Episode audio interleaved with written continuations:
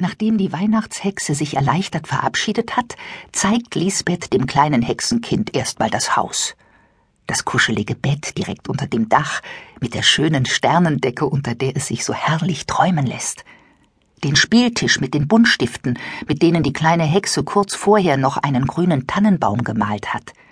Dann den Eimer mit den Bauklötzen, mit denen man so schöne Sachen bauen kann. Und auch die anderen Spielsachen den braunen Stoffbären, die Puppe mit den grünen Haaren und auch die Fische, die fröhlich in ihrem Glas herumschwimmen, lässt Lisbeth nicht aus. Trixie sieht sich vergnügt alles an. Sie fühlt sich wohl. Aber als Lisbeth dann die großen Kisten mit Weihnachtsschmuck heranschleppt, weil sie endlich anfangen will, den Baum zu schmücken, da macht Trixie ihr einen Strich durch die Rechnung.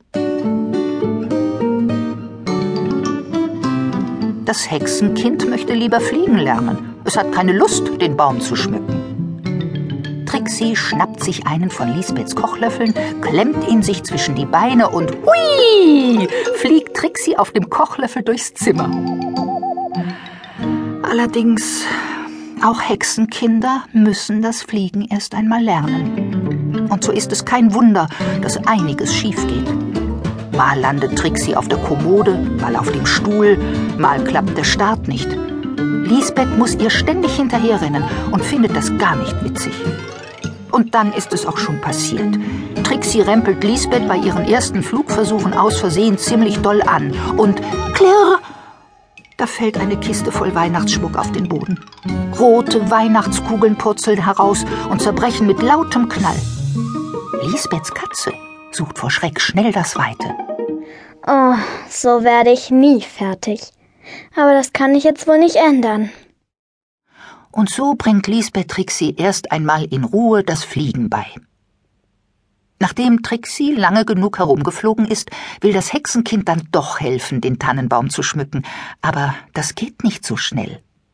Lisbeth nimmt die Kleine vor sich auf den Besen und zusammen versuchen sie, einen großen Stern auf der Spitze des Baumes zu befestigen. Als sie es fast geschafft haben, klopft es am Fenster.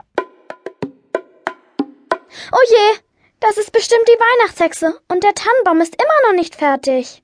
Lisbeth lenkt den Besen zum Fenster und öffnet es.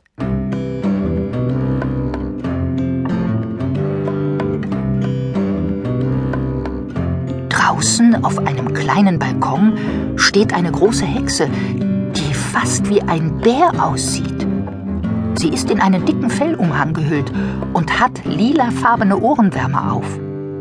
Oh, hallo Lisbeth, es schneit so schrecklich. Können wir uns bei dir aufwärmen? Allerdings sind wir zu dritt. Lisbeth überlegt nicht lange, obwohl sie eigentlich mit Trixie schon genug zu tun hat aber helfen ist für sie nun mal Ehrensache. Außerdem kommt ihr da eine Idee. Äh, na klar. Kommt nur herein, liebe Bärenhexen. Dann könnt ihr mit der kleinen Trixie spielen. Ich hab noch so viel zu tun, bis die Weihnachtshexe kommt. Das lassen sich die Bärenhexen nicht zweimal sagen. Sie parken ihre Reisebesen und einen großen Koffer vor Lisbeths Balkon und husch schlüpft die erste durchs Fenster hinein, dann die zweite, dann die dritte. Als alle drin sind, macht Lisbeth das Fenster schnell wieder zu, denn der Wind pfeift so ungemütlich herein. Die Bärenhexen fangen sofort an, mit Trixie zu spielen. Sie turnen und lachen mit ihr. Dabei wird ihnen schnell wieder ganz warm. Lisbeth freut sich, dass alle ihren Spaß haben.